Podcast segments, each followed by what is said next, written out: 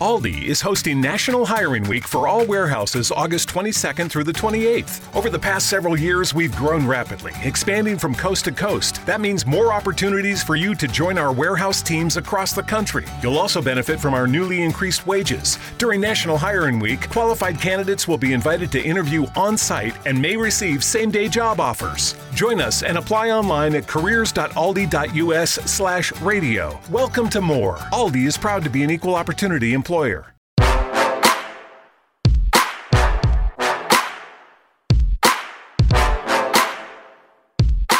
Ah, sejam bem-vindos a mais um Entre Fatos. Comigo, Ricardo Alcântara. Hoje falando sobre CPI da Covid, que terminou, né? Essa primeira fase, os três meses. Eu vou receber aqui um convidado muito especial, já vou convidá-lo aqui. E aqui está aqui o meu convidado, ó, especialíssimo, direto de Portugal. Fala, Ricardo. Seja bem-vindo, Rui Bittencourt, a esse Entre Fatos. É um prazer tê-lo aqui com a gente. Tudo certinho aí? Tudo certo, aqui um friozinho curitibano, que não chega perto do frio português, de Portugal, da Europa aí, né? Mas vocês estão no verão, então, não chega nem perto, mas você lembra bem como é o friozinho curitibano, né? Sim, sim. Vocês se preparem para a semana que vem. Parece que semana que vem que vai ser frio de verdade aí, né? É, semana que vem tá prometendo promessas e mais promessas de frio que deixa a gente mais agoniado, né? Pessoal que tá chegando, Geissa Franco, muito obrigado pela sintonia aí com a gente. A Cal Priscila, Rui! Aí, ó. Tá chegando o pessoal que conhece o Rui por aqui. Então, eu tava falando aqui com o pessoal. Esse é o Entre Fatos, e vai falar sobre CPI. CPI da Covid. Esse fenômeno que é a CPI da Covid aí, com um monte de coisas bombásticas. E para conversar sobre esse tema, hoje eu vou ter aqui a presença desse cara que é um amigo, considero um amigo, que foi meu professor ele que é mestre em Direitos Fundamentais e Democracia e doutorando em Ciências Jurídicas Privatísticas pela Universidade do Minho, lá em Portugal, lá em Braga, né? É, a Universidade isso, do Minho isso. em Braga, né? Isso, é. Seja muito bem-vindo, então. Obrigado, Ricardo. agradeço o convite de vocês para falar um pouquinho né, sobre esse, é, esse evento, né, que é a, a CPI, pode falar que é a, é, é muito melhor que, que as séries que a Netflix tem para oferecer para a gente agora. E acho que a gente tem, tem algumas coisinhas para comentar.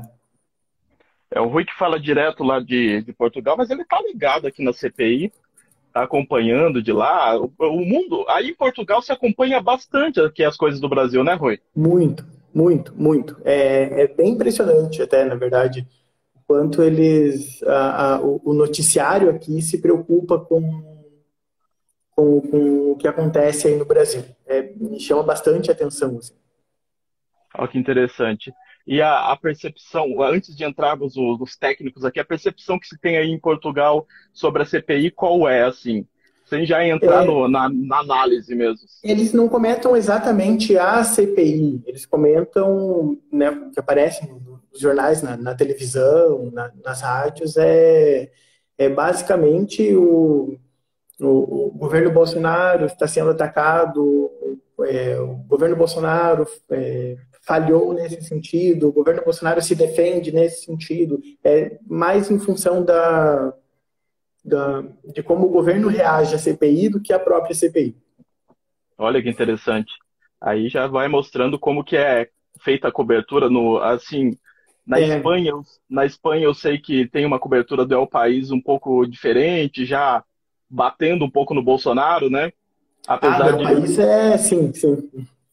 Apesar do El País lá ser um, um jornal assim hegemônico e puxando mais para o lado do governo lá, de certa forma, né?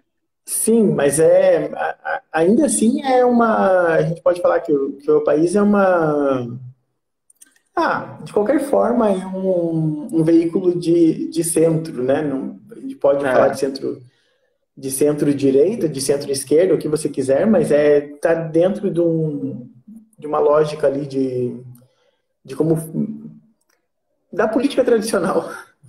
É, lá ele faz uma leitura do tradicional e para fora isso. ele faz uma leitura bem crítica. Interessante essa isso, postura. Isso, isso. É bem isso. interessante. Vou, vou, mandando um abraço aqui, Rui, para o pessoal que entrou. A Cal Priscila, que eu já falei, Gessa Franco, cientista política, a Simara, Simara, exatamente, Eduarda Anibiten, Anibitencura, eu acho que é o final aqui, hein?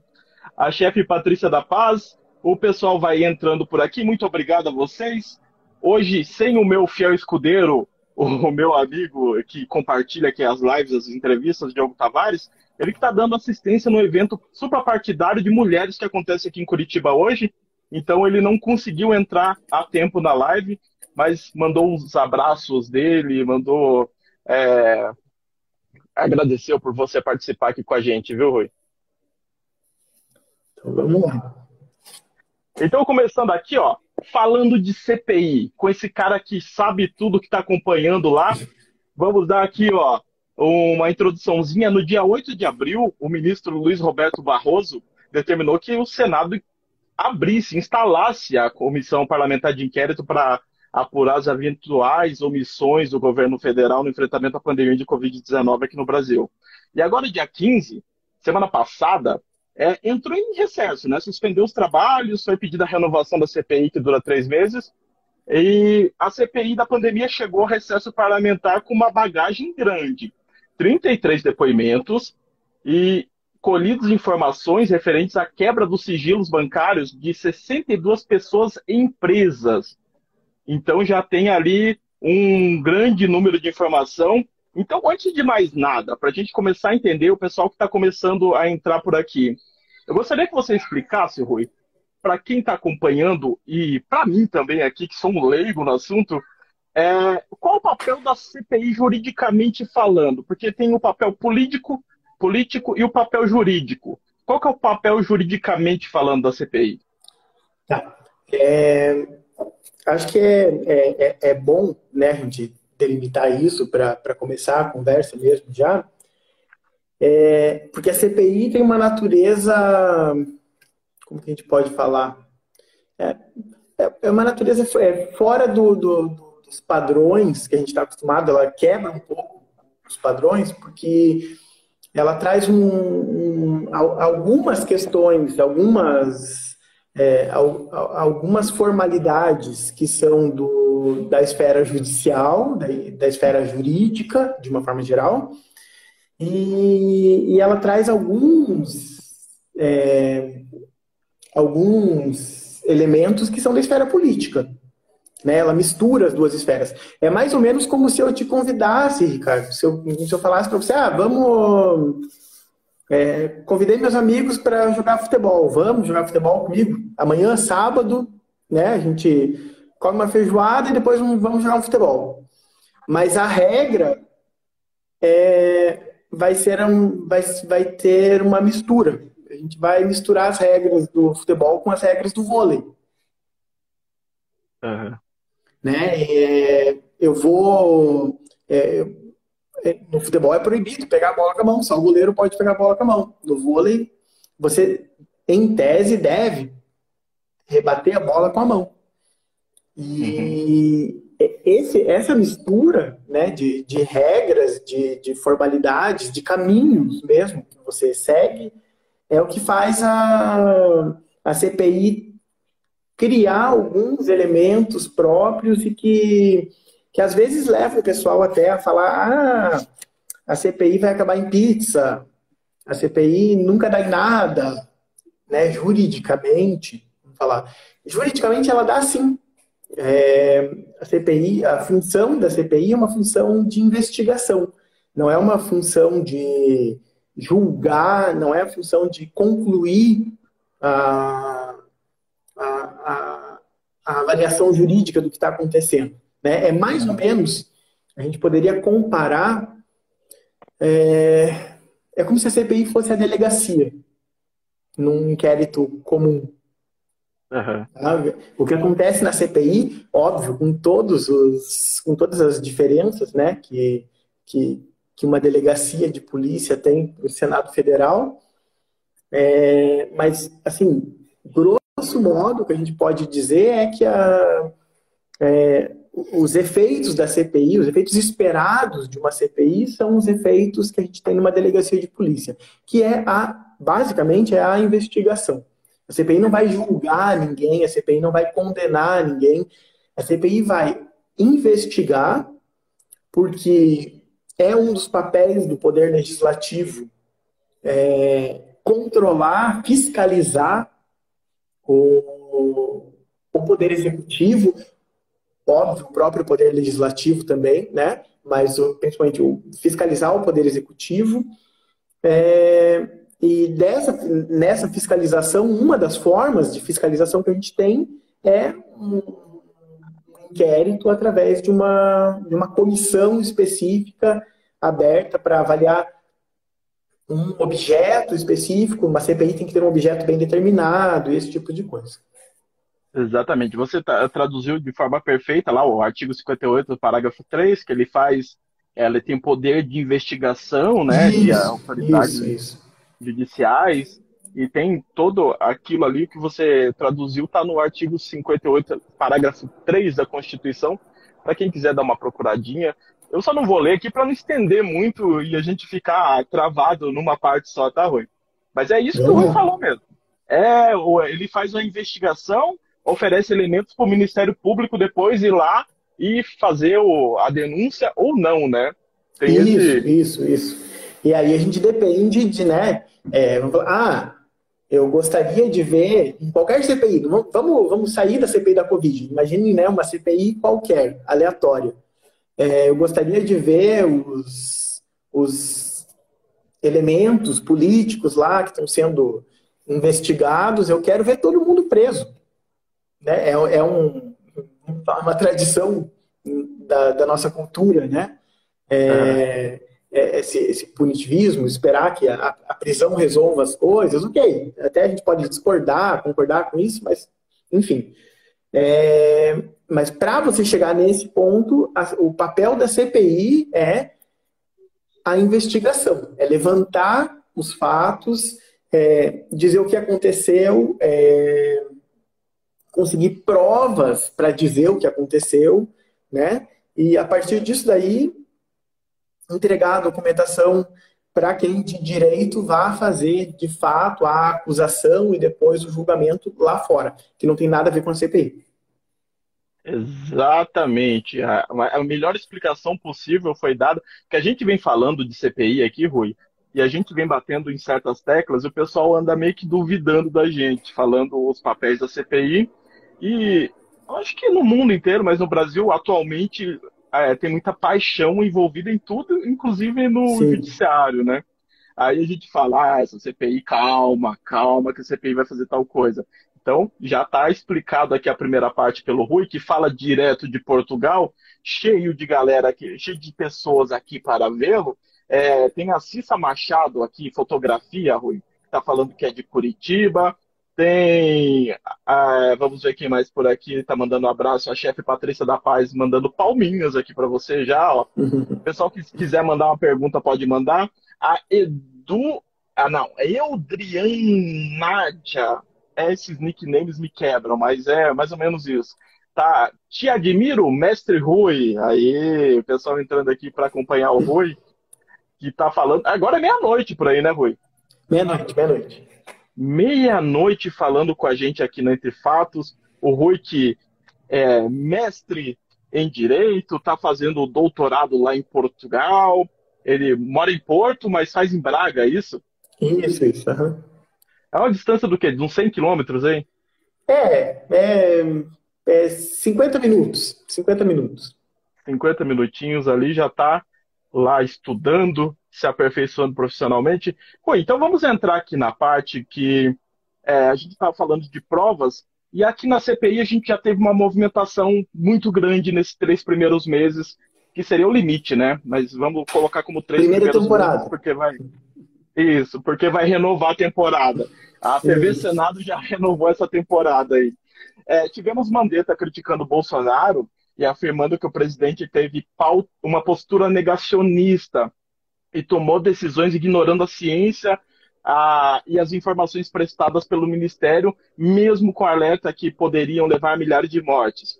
Tivemos o presidente da Anvisa confirmando a tentativa do governo de mudar a bula da cloroquina, que é um remédio que já foi confirmado que tem ineficácia.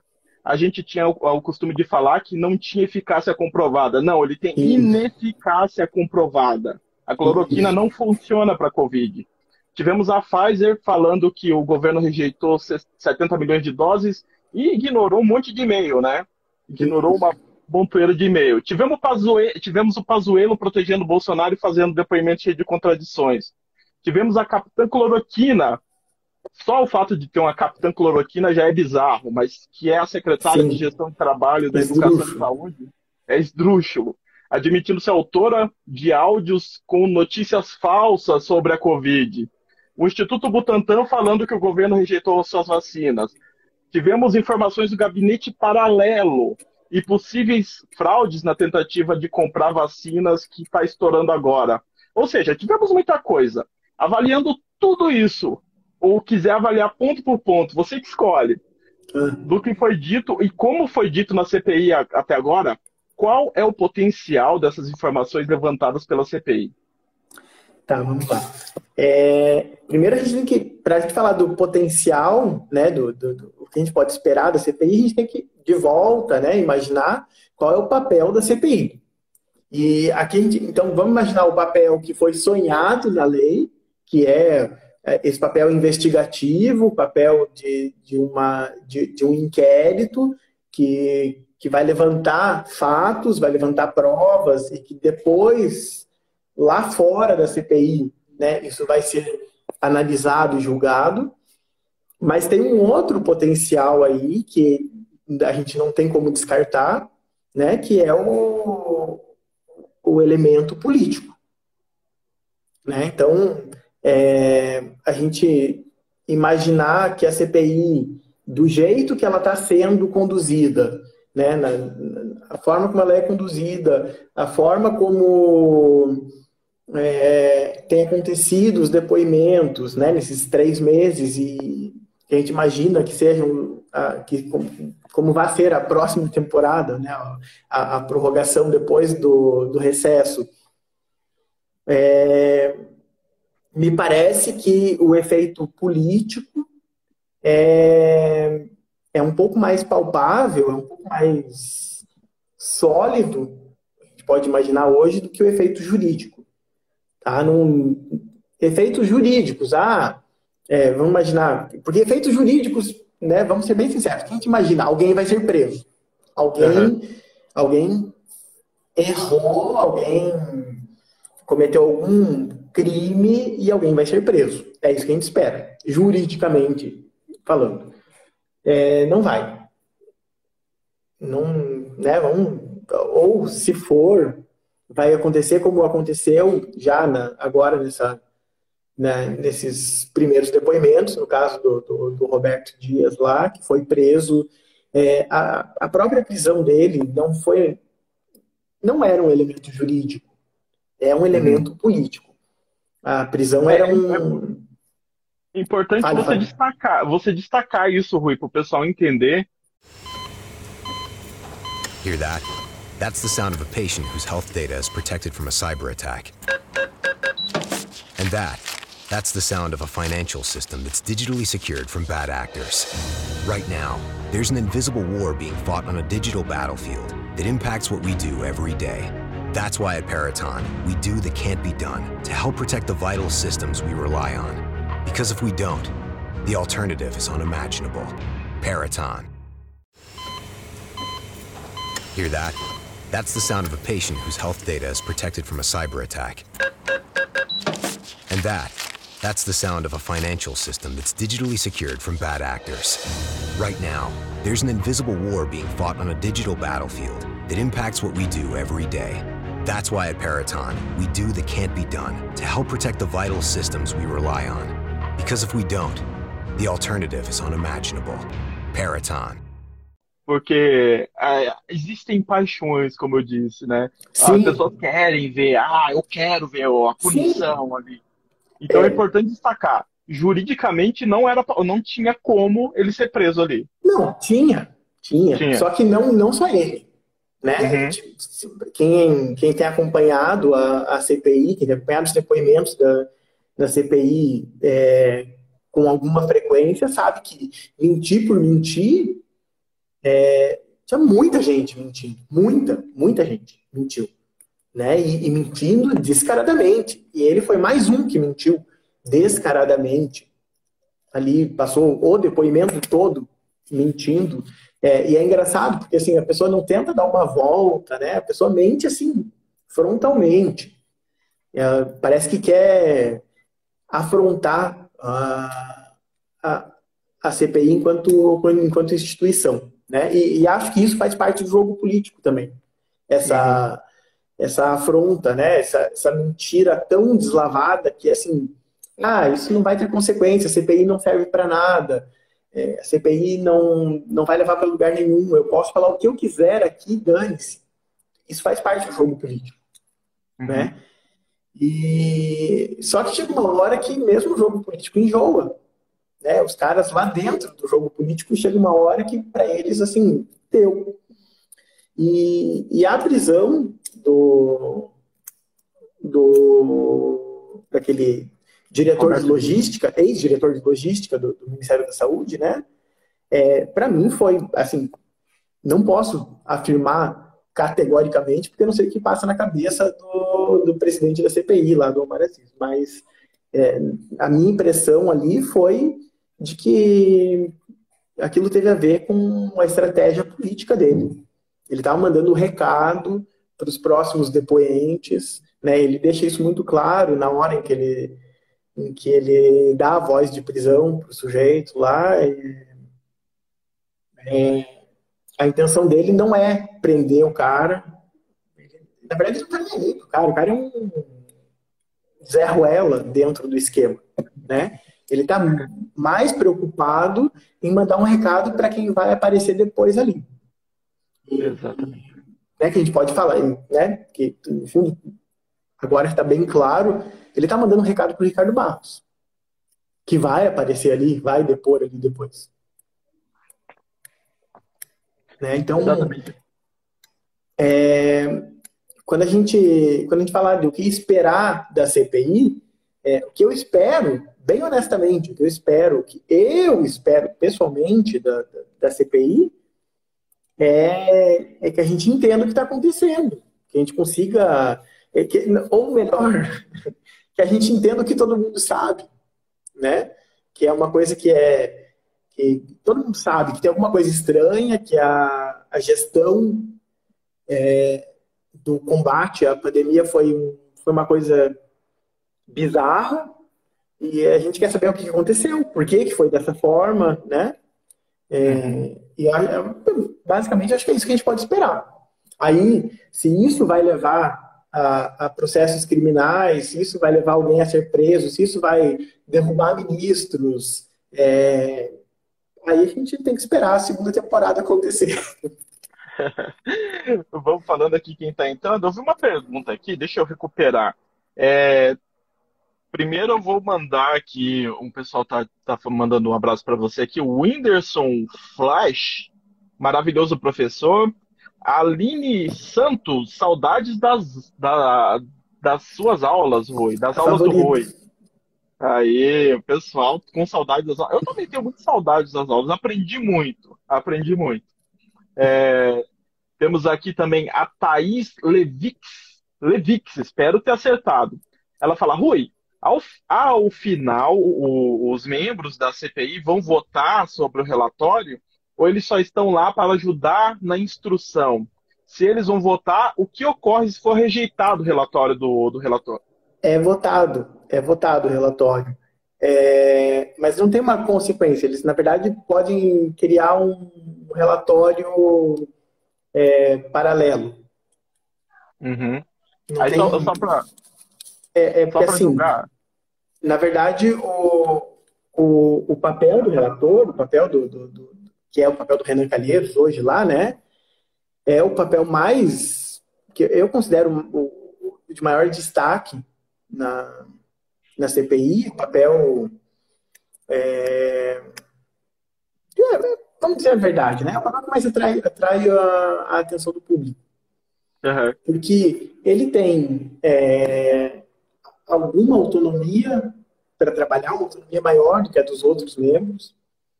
É, e no fundo, no fundo, todos os outros membros estão trabalhando para convencer ele de alguma coisa, para ele incluir isso no relatório. A ideia é que o relatório seja a representação do que foi a CPI. Não é sempre que isso acontece. Não é em toda a CPI que, que o relatório é uma representação do que aconteceu lá durante o período da, da investigação, né? É, e aí a gente vai ver votações que aprovam ou não aprovam o, o, o relatório.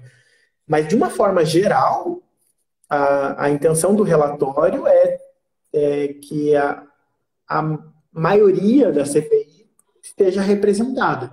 E se a maioria está representada, esse relatório vai ser aprovado. O, o caminho desse relatório depois, só para já dar o serviço completo aí para a galera, é Ministério Público Federal. Isso. Isso. E dependendo né, de, de, dos investigados, é, a, a gente vai, daí vai para as esferas específicas dentro do, do, do, Ministério Público que vai, que vai trabalhar com, com, as, com os fatos e as provas que a gente levantou durante a CPI. esse, dependendo dos investigados, a gente já chega aí numa parte Isso. bem específica. Tá é, temos aqui a Simone Xiao Xiao, eu não sei dizer seu nome, minha amiga, mas ela está dizendo que saudades, professor, faz muita falta por aqui. Eu vou convidando o pessoal aqui que entrou por sua causa, Rui, a acompanhar o Diário de Curitiba aqui no Instagram. Se você ainda não Isso. segue, por favor, siga. Tem que seguir, tem que seguir o Diário de Curitiba, sim. Que inclusive temos ele aqui, ó, Rui Bittencourt, como colunista do Diário de Curitiba. Isso. Então você está tá com saudade. É dívida. É. É. Inclusive, se Mas... estão com saudade, vão lá no diário de Curitiba.com e leiam o Rui Bittencourt para matar um pouco da saudade, né, Rui? Isso, isso. Feito esse jabazinho aqui, ó, vamos entrar numa outra parte. Ó, comecei a seguir por causa, do, por causa dele. Ah, legal, a Cal Priscila aqui, ó, começou a seguir por causa de você, Rui. Já temos, já temos um efeito aqui já, ó. É... É, estávamos falando aqui sobre o que já foi é, feito pela CPI, o que, que a gente já, já teve de barulho, e na prática, sim, Rui, é, tem muita gente esperando, grande parte da população, de acordo com pesquisas, esperando que o Bolsonaro seja, de certa forma, responsabilizado por atos na pandemia. Vamos começar aqui pelo Mandetta. O Mandetta criticou, falou que o presidente teve uma postura negacionista, tomou decisões ignorando a ciência, é, e mesmo com alertas de que poderia levar a milhares, milhares de mortes.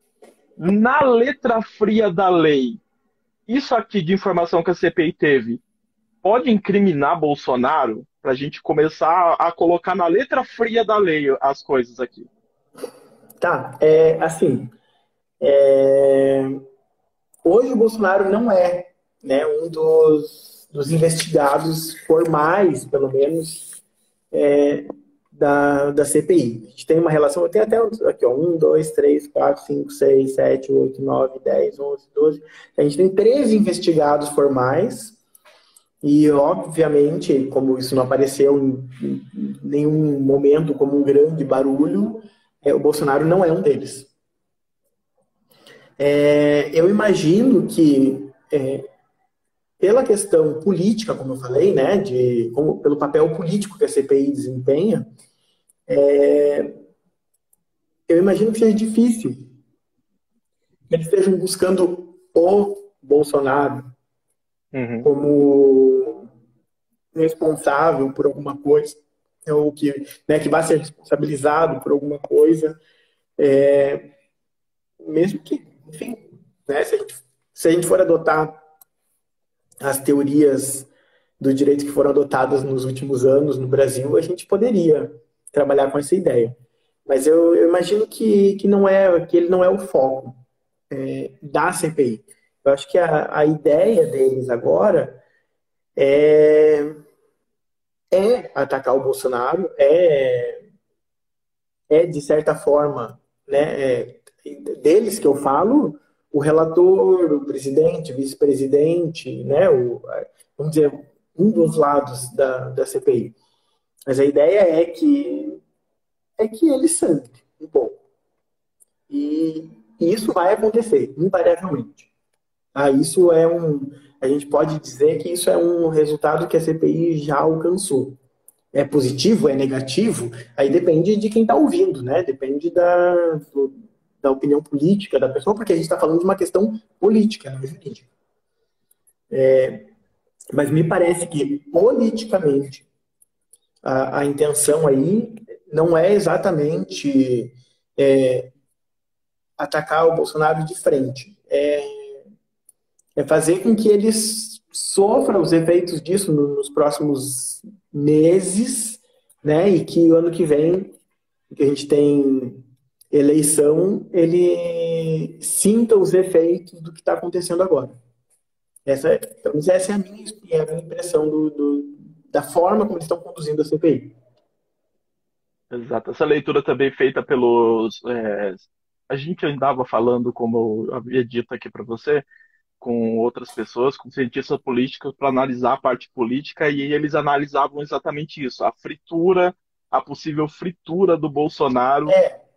Para poder sangrar, como você bem diz, é, e Deixa então, ele a gente ali. Pode, a gente pode dizer assim, ó, sendo bem, bem direto, é, para o pessoal que espera algum resultado, falar, ah, espera um resultado da CPI.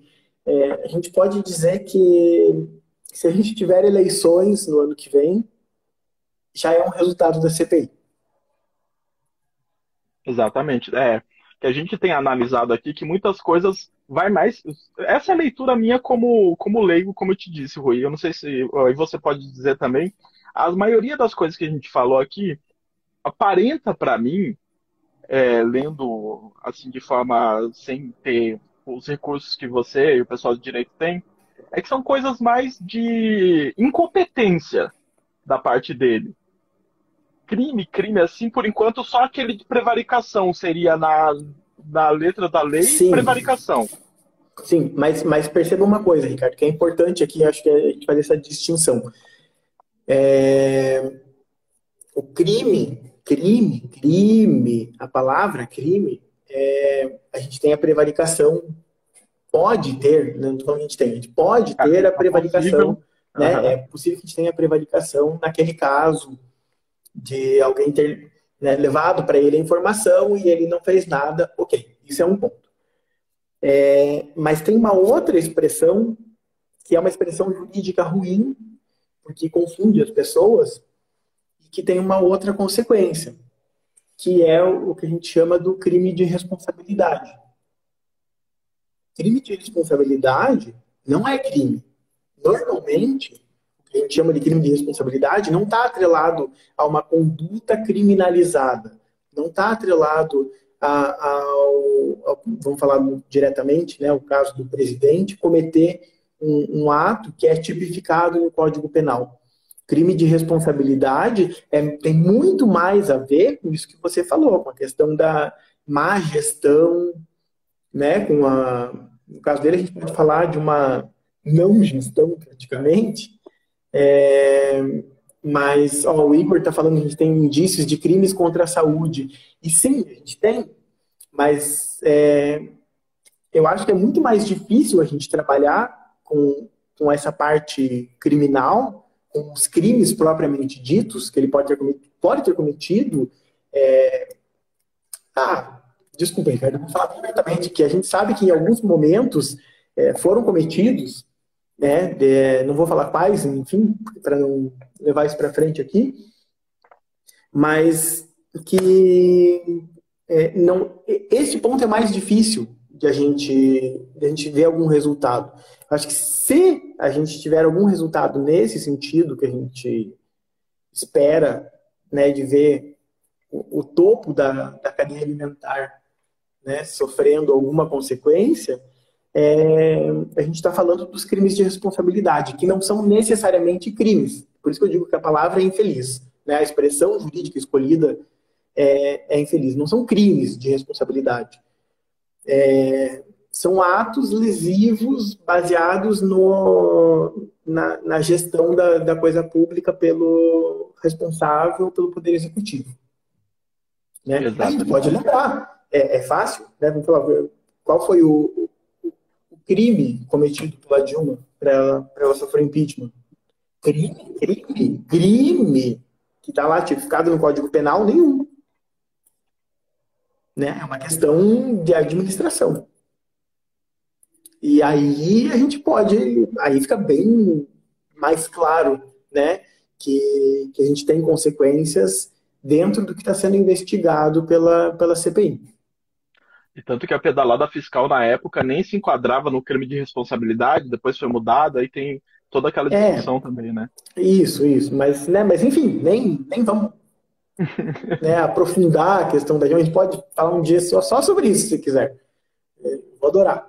Mas é, a questão é, é que, o que a gente chama de crime de responsabilidade, que é um dos requisitos para o impeachment, né, vamos falar bem claramente aqui, é, a gente não está falando de crime, a gente não está falando da, da seara criminal do, do direito, a gente está falando de questões administrativas mesmo.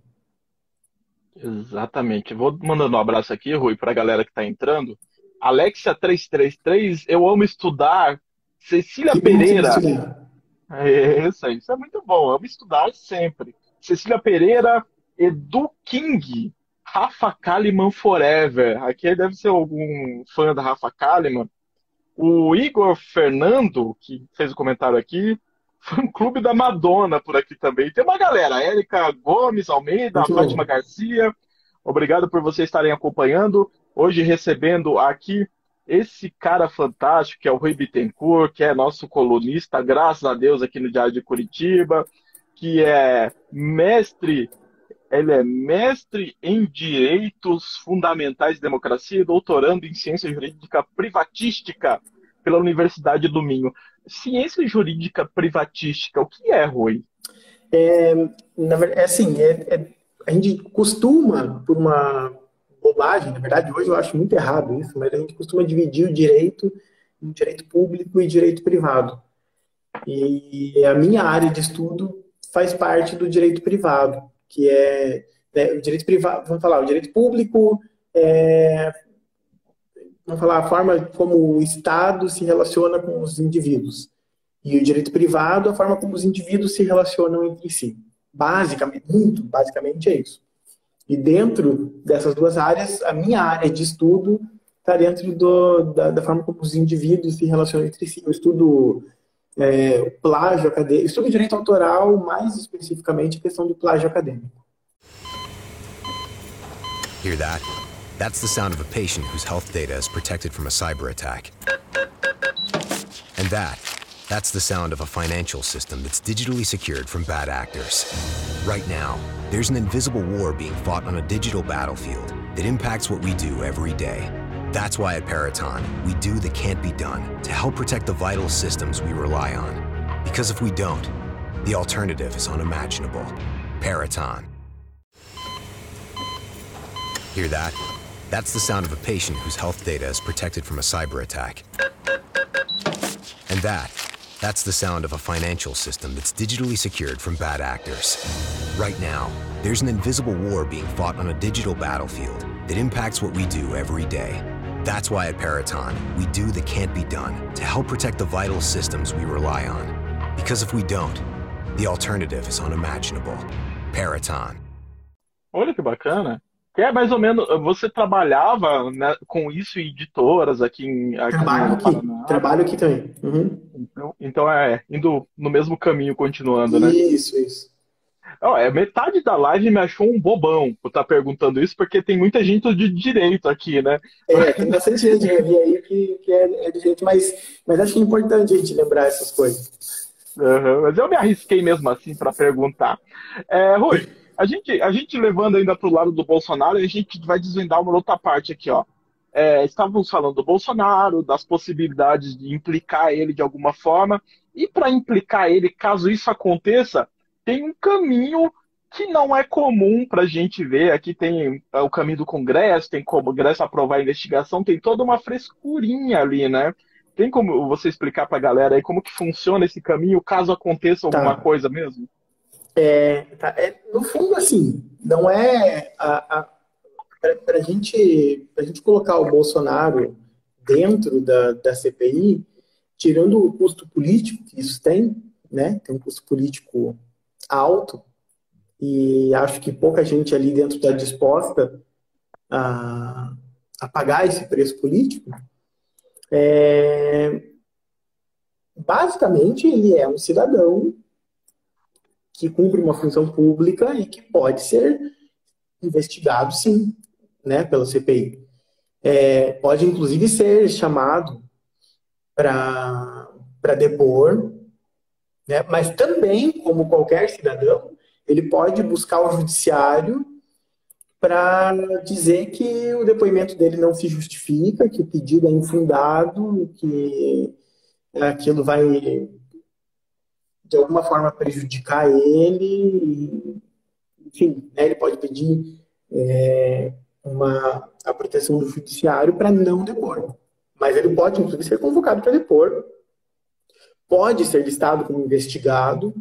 É, para ele ser investigado, a gente falou, ah, tem, tem uma frescurinha, tem, né? Tem um, um, caminho específico que a gente vai, vai seguir, que é, é basicamente a gente, é, assim, a CPI tem uma tem um grau de autonomia.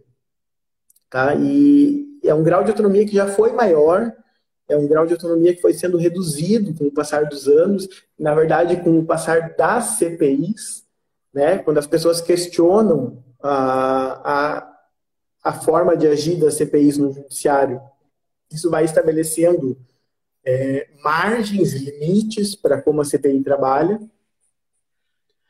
É, e a gente tem como um do, do, dos limites né, para a CPI trabalhar é como, como a gente vai chegar a, a declarar o presidente como um investigado. Tá? E o que a gente precisa para isso? Na verdade, a gente precisa, é, basicamente, a gente precisa de vontade política. Né? E como eu te disse antes, não, não me parece que seja o caso, em nenhum momento, de a gente tenha vontade política de incluir uh, o presidente ou gente mais próxima dele como, como investigado. Acho que o mais próximo que a gente chega, dando a lista do, dos investigados aqui, seria o dois ministros da saúde, dois ministros da saúde, né? Já é uma loucura a gente ter dois ministros da saúde durante uma situação dessas, mas que é o, o Pazuello e o atual ministro da saúde, o Marcelo Quiroga. É, e esses dois... Deu uma pequena travada. É, voltou. Oi? oi, oi? Ah, voltou, voltou. Deu uma pequena travadinha, mas voltou. Ah, tá é, o fato desses dois, que são assim, dizer, figuras próximas à, à presidência, é, estarem na, na lista de, de investigados, é, eu acho que já é bastante sintomático do, dos caminhos que a CPI está seguindo. Ah, eu acho que é o, vamos dizer assim, eu acho que é o topo do que a gente vai chegar dentro da, da CPI. A não ser que né, nessa prorrogação agora nos próximos três meses apareça alguma coisa muito absurda, assim, muito descarada, é, aí a gente pode imaginar que, que aconteça alguma coisa é, com alguém, com o próprio presidente ou com alguém mais próximo dele do que os ministros, sei lá, os filhos dele, por exemplo, né? Mas aí tem que ser assim, vai ter que ser uma coisa assim, não, não não tenha como alguém falar contra. Antes disso, é, não vai acontecer. Uma, uma coisa que se discute muito aqui é a previsão da convocação de governadores e do próprio presidente. Existe essa previsão na lei?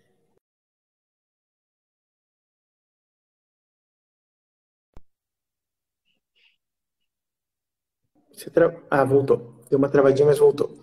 É, a questão dos governadores é a seguinte: a CPI no Congresso tem o, o poder de investigar questões relacionadas à, à esfera federal. Tá? Então, para a gente falar em, em governadores na, na CPI, é, a gente tem que falar de aplicação direta de dinheiro federal nos estados. É, e que tenha sido administrada pelo, pelos governadores. É muito difícil isso aí. Tá? E, mas por que, que eles falam o tempo todo? Por que, que o, os, os, senadores governistas falam o tempo todo? É, tem que chamar o senador, tem que chamar os governadores, tem que chamar os governadores. Na verdade, eles estão ali cumprindo papel. Ah, o papel deles ali é esse. É, é, parece para gente, né, que está assistindo os depoimentos e aquela coisa toda, parece uma coisa repetitiva. Eles falam disso todos os dias, é, mais de uma vez por dia, eles levantam essa questão. E, e se você prestar bem atenção na, no cenário ali em volta, você ver que os outros senadores, quando um cara está falando disso, os outros senadores não estão nem olhando. Não estão nem dando a mínima para aquilo. Porque eles sabem que aquilo não tem a ver com a CPI. Aquilo é feito para gerar vídeo, para. É, é, a questão política de volta, né? É, é para gerar vídeo, para o cara colocar no WhatsApp, para mandar para a base dele. Então a assessoria vai editar aquela pergunta. É, e isso não é feito só nessa questão dos governadores, né? Isso é feito em vários momentos da, da CPI, quando a gente vê os senadores fazendo algumas perguntas que a gente sabe que são perguntas retóricas, que são perguntas que não vão levar a nada, né? Que aquilo ali já às vezes o depoente está lá falando, a gente sabe que vai ficar patinando aquele negócio o resto da tarde, não vai levar a lugar nenhum, e os caras continuam insistindo, às vezes, nas mesmas perguntas. É, aquilo é produção de material para as redes sociais, aquilo é, né, é um outro trabalho que não tem a ver com a CPI propriamente dita, mas que para eles é importante. Né? Tem gente ali, por exemplo, o, senador Girão é senador em primeiro mandato, ele tem que conquistar o espaço dele na casa. Tem gente que está tem gente que está ali tentando garantir a vaga no Senado ano que vem, porque ano que vem tem eleição e né, não é todo mundo que, que tem quatro anos para frente garantidos. Tem gente que ano que vem já tem eleição. Então, não é necessariamente né, tudo que está rolando ali que tem a ver com a investigação. Tem muita coisa que está rolando ali que tem a ver com política. Tem a ver com a política do dia a dia, né? aquela política de é, cargos, de verbas, de reeleição, enfim. Então, tem isso acontecendo ali naquele palco ao mesmo tempo. Então a gente tem que separar o que é CPI mesmo, né, do que é teatro que está acontecendo ali. Não que a própria CPI não seja um teatro, ela é. Né? Tudo que é, é esse, tudo que passa por essa esfera política é, de uma certa forma, um teatro. Mas tem um outro, vamos dizer, tem uma outra peça passando ali ao mesmo tempo nesse teatro. Exatamente. Isso é bom também para a gente é, refletir, que ajudar o pessoal a refletir, porque, como eu já disse no, no começo, tem muita, muitas pessoas ansiosas, com bastante expectativa no desfecho da CPI, e o pessoal que vai assistindo depois no GTV, aqui tem uma galera do direito, obrigado, a galera tá massa aqui hoje, e o pessoal que vai chegar depois vai ver no IGTV vai tirar essas dúvidas que são técnicas, mas eu acho que vai ajudar bastante gente por aqui, hein, Rui? É, uma coisa que eu acho é importante a gente falar, que eu acho que tem é, muita gente que eu converso não tem percebido isso, é, mais apropriadamente, é, quais são as linhas de investigação da CPI, né? Exato. É, a gente tem a, a, CPI começou com uma linha muito específica de investigação, né? Durou o primeiro mês, vamos dizer um mês e meio, quase dois meses, que foi é, a questão do ah existe um gabinete paralelo, é, esse gabinete é, preferia indicar a cloroquina no lugar da vacina e não sei o quê. E tudo isso, no fundo, no fundo, agora ficou para trás. Isso não existe mais. Né? Ou melhor, não existe mais, é, mas já causou um estrago. Né? Isso tem, já teve seus efeitos. Isso tem que ser investigado pela CPI. Mas, mas o, governo, o próprio governo já abandonou essa esse modelo né, de, de trabalhar com, a, é, com o combate à pandemia. É, inclusive, especificamente, né, nessa, nessa última semana, quando o Bolsonaro estava no hospital, saiu uma nota do Ministério da Saúde, eu acho que esperaram ele estar no hospital para soltar essa nota, é, dizendo que, que efetivamente a cloroquina não, tem efeito nenhum, a ivermectina não produziu nenhum efeito que seja considerável, então não deve ser aplicada. Então, toda aquela bandeira que eles passaram 2020 inteiro falando, é, morreu. Tudo ali já morreu. Eles já anunciaram que isso morreu. Isso acabou. Tá? Então, eles abriram mão disso. A questão se foca agora, né? Que é, a gente vai centrar a, a, a investigação em como foram feitas as negociações pelas vacinas. O governo diz hoje, a propaganda do governo diz que é um governo que quer comprar todas as vacinas do mundo, tudo que tiver de vacina interessa para o governo, queremos vacina, é, mas isso tem, tem é, requisitos né, para para você comprar essa vacina, a gente não compra vacina na, na esquina, né? A gente não compra vacina é, de, no, no, terminal de ônibus. Eu não posso comprar vacina, você não pode comprar vacina. Quem pode comprar vacina são os governos, em, especial o governo federal, né? E, e aí que se centra a investigação agora. E daí vai se centrar em dois casos que são distintos, mas que tem alguns pontos em comum. Né? A gente tem é, o caso da, da Precisa, que é, a, é chamado da, da, do caso da Covaxin, uhum. né? é, que é um caso um pouco mais elaborado, é um caso que foi, assim, me parece, me parece,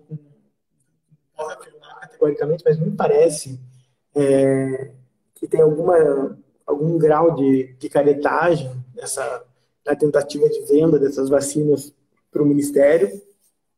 Vamos ver como que a investigação vai tratar isso, né? Mas me parece, depois de ver os, os depoimentos e depois de ver algumas outras provas, por exemplo, documentos. Aliás, saiu hoje, inclusive, né? Hoje à tarde, a, o laboratório lá da Índia falou que rompeu o contrato com a Precisa, porque a Precisa falsificou documentos do laboratório da Índia. É, e é uma falsificação tosca, grosseira, né, que foi encontrada.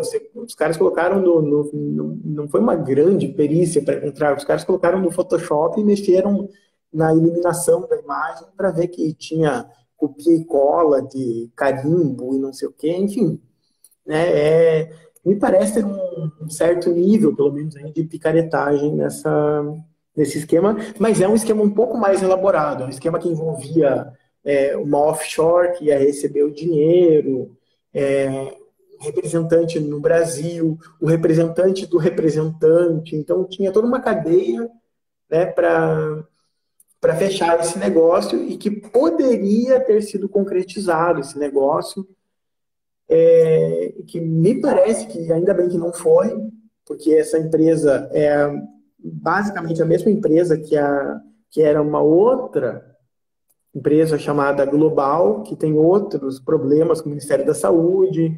É, essa própria empresa teve, teve uns problemas de entrega de produtos no, no Paraguai, então ficou, né, não entregou os produtos que, que se comprometeu a entregar. Então, me parece que ainda bem que a gente escapou dessa.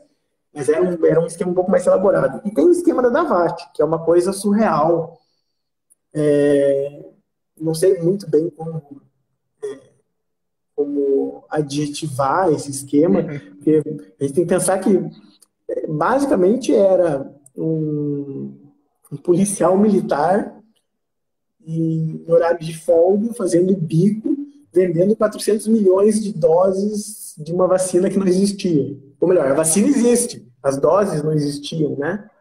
É. É, então, é, aí um, um, representante do governo querendo cobrar propina, então me parece que é um malandro tentando passar a perna no outro, é, é aquela história que falam de que o, o, o mal do, do, do, malandro é achar que só a mãe dele faz filho esperto, né?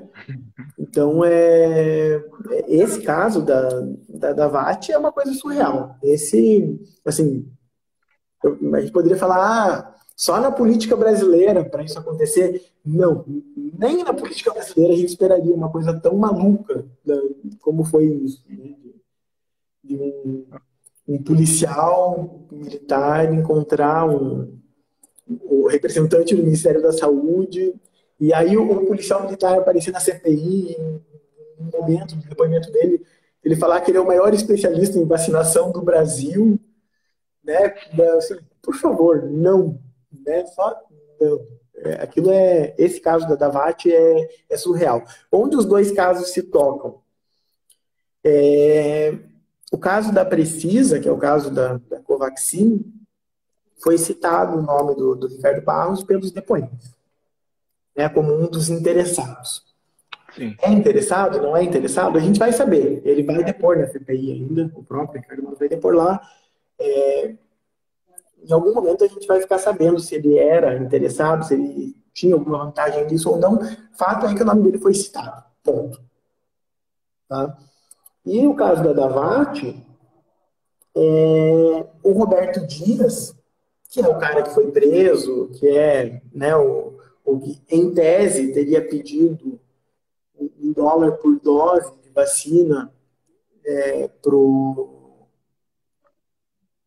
o maluco lá que é do Cabo Dominguete, né? Dominguete. Uhum. É, esse cara teria sido indicado para o Ministério da Saúde pelo Lupion e pelo Ricardo Barros. Então, o, o, Ricardo Barros é o ponto de toque entre os dois casos. Existem né, duas, duas situações em paralelo correndo e a gente tem que, tem que ver como que vai o CPI vai encarar a investigação das duas, como que as duas podem é, levar a alguma consequência. Exatamente. Ricardo Barros, que é líder em todo o governo que existe quase na Desde democratização. 1500, Ricardo Barros está é, tá dentro do governo, né? Exatamente. Ó, a Cal Priscila, Priscila perguntando aqui qual o critério que a pessoa é convidada ou convocada a comparecer na CPI. É, qual é o critério afinal mesmo, Rui? A, a, diferença entre a convocação e o convidado é, e o critério?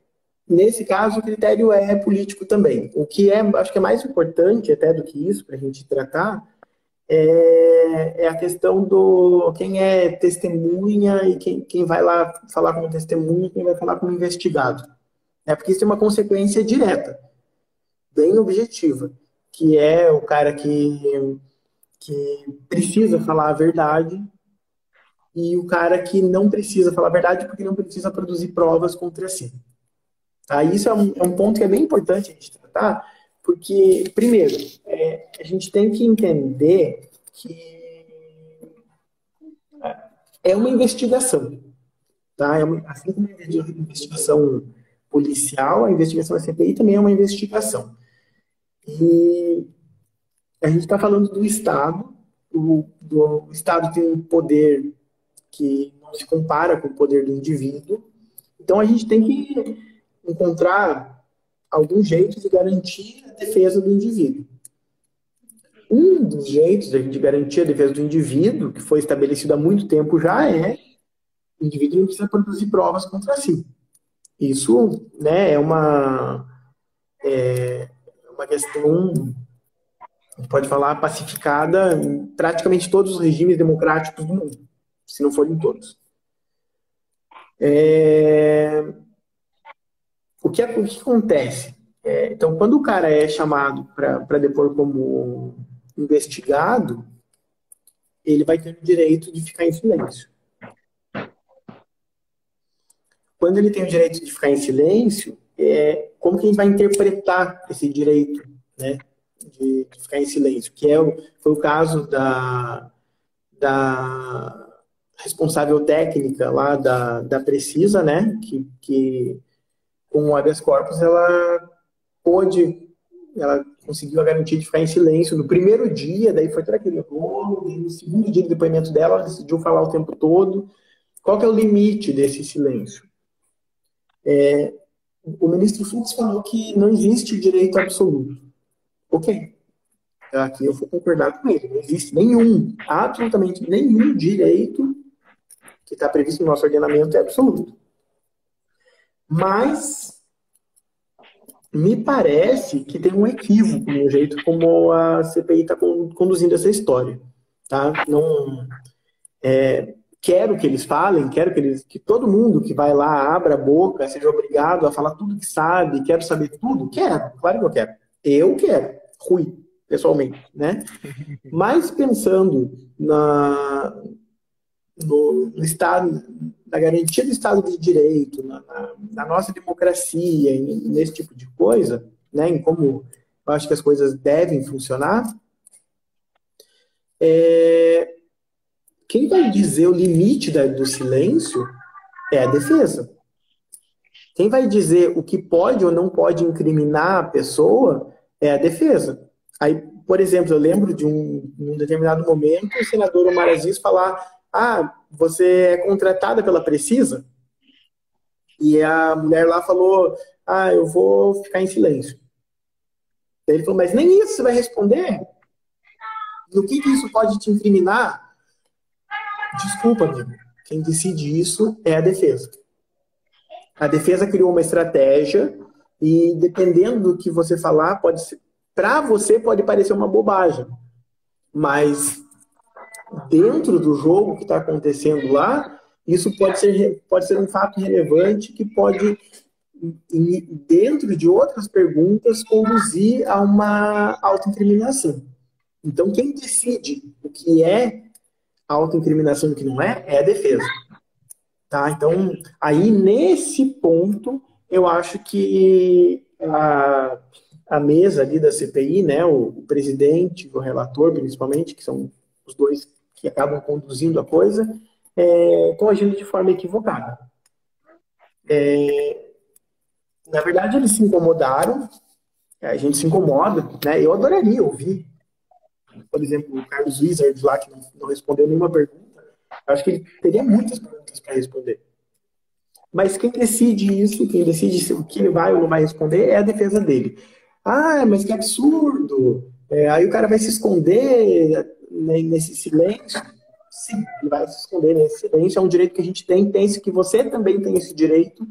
E se um dia você fizer alguma coisa errada, você tem esse direito também. E se um cara como o Carlos Wizard não tiver esse direito, você, Zé da esquina, vai ter muito menos. Exatamente. Né? A gente que é, é ralé perto dessa gente, a gente não vai ter direito nenhum garantido numa investigação se é esse tipo de gente que está no andar de cima não tiver. Então, ah, que, acho que estou defendendo o Carlos Wizard, estou defendendo seja lá quem for ali dentro da CPI, que pediu habeas corpus para não falar nada, não, quero que todo mundo fale. Mas a defesa vai definir o limite do silêncio. Não é a, não é a, a presidência nem a relatoria da CPI é, é mais ou menos, para a gente fazer o paralelo que eu fiz lá no começo, né? É como a gente imaginar que o cara que, que foi preso por qualquer delito aí na rua, é, que o, o, delegado vai decidir qual é o qual é a, a, a, extensão do silêncio que ele pode fazer ou não. É, é porque eles estão ali no papel que é muito mais próximo do papel do delegado. Uhum. Né? Então, é, você tem o direito a permanecer em silêncio. Ok, eu vou ficar em silêncio. Aproveitando assim o gancho que você falou que não é direito absoluto, e a gente já está chegando ao final aqui, ó. Agora lá em Portugal, o Rui tá uma hora e oito da manhã, agora está nove e oito aqui. É, você falou que nenhum direito absoluto. Pergunta de leigo que com certeza o pessoal do IGTV e alguns que estão acompanhando faria. Onde que essa, esse silêncio bate numa obstrução de justiça, mas eu já vou perguntando falando que talvez não, Sim, tenha nada a ver. Você tá? pode fazer essa alegação, tá? De que o silêncio seria é, estaria é, conflitando com, a, com, a, com acesso à justiça. É, daí a gente tem que lembrar de volta que a, a CPI é a gente está numa fase de investigação. A gente não está na fase do processo. Tá? E, é, então, a gente não tem exatamente uma obstrução da, da justiça. Se, na, na verdade, a gente não tem a justiça agindo ainda. Tá? É, mas ainda que a gente fale, não, mas a CPI é, tem um papel que é, em alguns momentos, equivalente ao do judiciário. A CPI é um pouco judiciário, ela tem algumas funções equivalentes à do judiciário. Ok, a CPI é o Estado, o Estado que se vire para investigar. Tá? Ah, é, é obstrução de justiça não falar? Não. Não falar não pode ser considerado obstrução de justiça. Tá? É, você é, esconder provas, começar a, a, a querer mascarar é, fatos, esse tipo de coisa, isso é obstrução de justiça. Você mentir na CPI é obstrução de justiça. Você pode encarar como obstrução de justiça. A mentira. Né? Uhum. É, agora, você falar que vai ficar em silêncio, não. Você está exercendo o seu direito de defesa. Exatamente, Rui. A gente está aqui nessa live que está chegando ao final já, ajudando a modelar aqui o que, que pode ajudar, ajudando a modelar e a refletir sobre o que, que pode acontecer nessa CPI. E a gente passou por bastante fases aqui nessa conversa falando sobre ah, reflitam sobre as perguntas do, dos senadores, reflitam sobre tudo que está acontecendo. A gente tem que refletir o lado político, como o Rui salientou aqui, que, por exemplo, o Omar Aziz talvez queira se candidatar a governador do Amazonas, tem todo esse lado político. E para ajudar o pessoal a modelar mais um pouco aqui, Rui, e para a gente já ir finalizando, é, o que a gente pode esperar da segunda temporada do CPI da TV Senado, que está mais esperada que muita série da Netflix? É, eu acho que, assim, antes ainda da, da segunda temporada, né, ainda nesses 15 dias do recesso, é, deve começar a aparecer pelo que a gente tem ouvido, pelo menos, aí, deve começar a aparecer é, questões relativas a documentos, né, a análise de documentos. Tem um pessoal bem, é, bem preparado, trabalhando com, com, com, análise de documentos e que pode já pode trazer alguns fatos ainda antes da gente voltar, ainda nessa, nesse entre temporadas. É, Para esse retorno, a primeira coisa que a gente tem que pensar é continuar levando em conta de que existe um cálculo político na CPI, é, mesmo os 90 dias que a CPI tem direito de funcionar agora sem pedir prorrogação, é, a gente não sabe se vai, se a CPI vai andar esses 90 dias lá com, né, com, com o palco aberto, é, porque eles trabalham muito com a questão da influência no, do público, com o retorno que o público leva.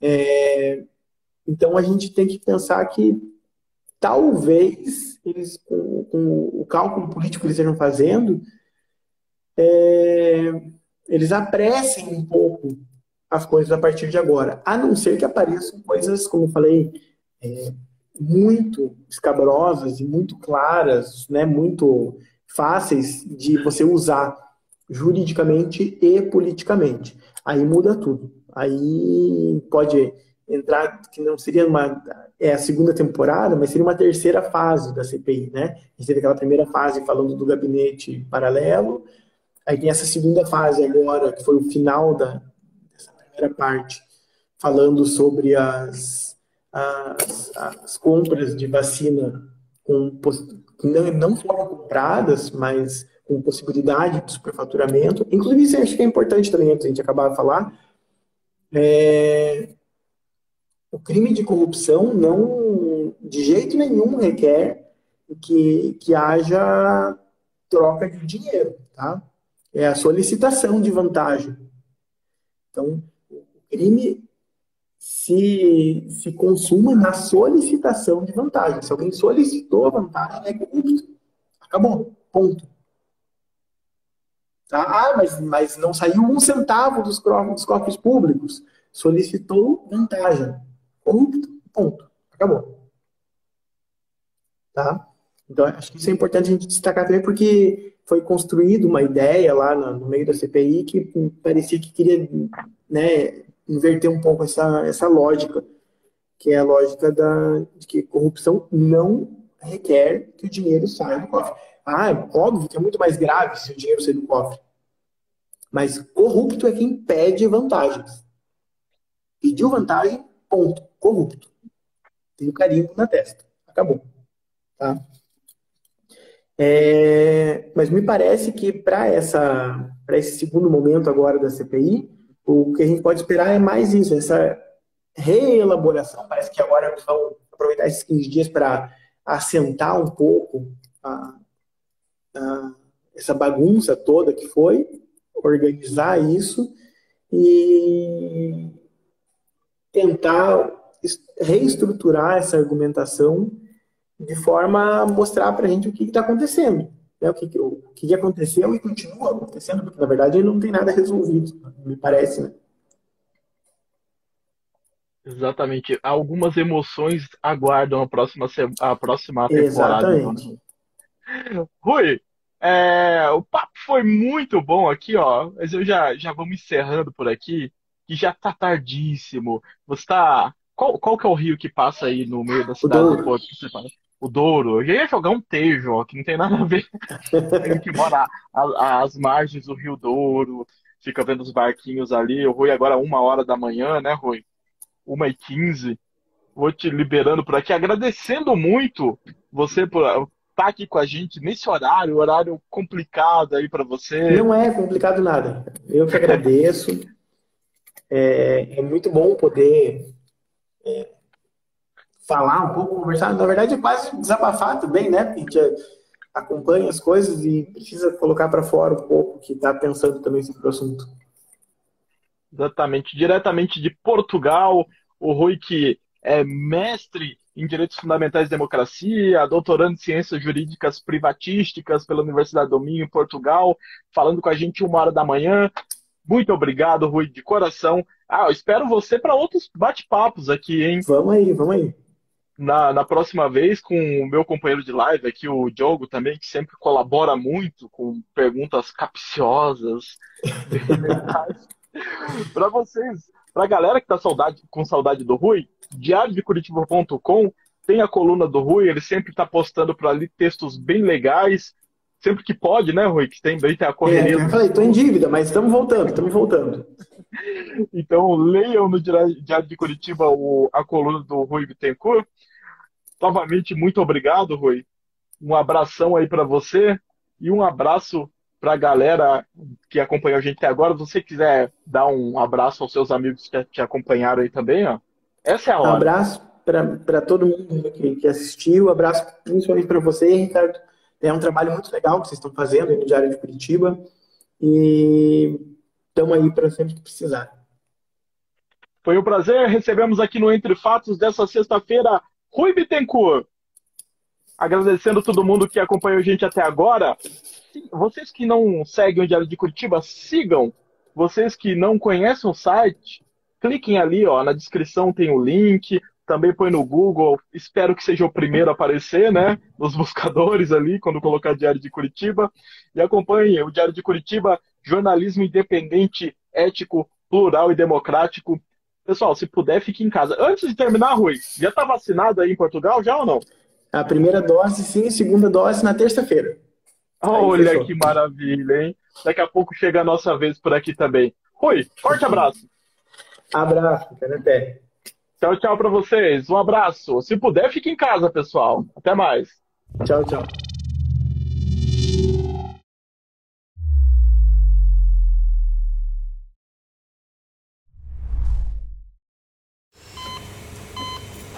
Hear that? That's the sound of a patient whose health data is protected from a cyber attack. And that, that's the sound of a financial system that's digitally secured from bad actors. Right now, there's an invisible war being fought on a digital battlefield that impacts what we do every day. That's why at Peraton, we do the can't be done to help protect the vital systems we rely on. Because if we don't, the alternative is unimaginable. Peraton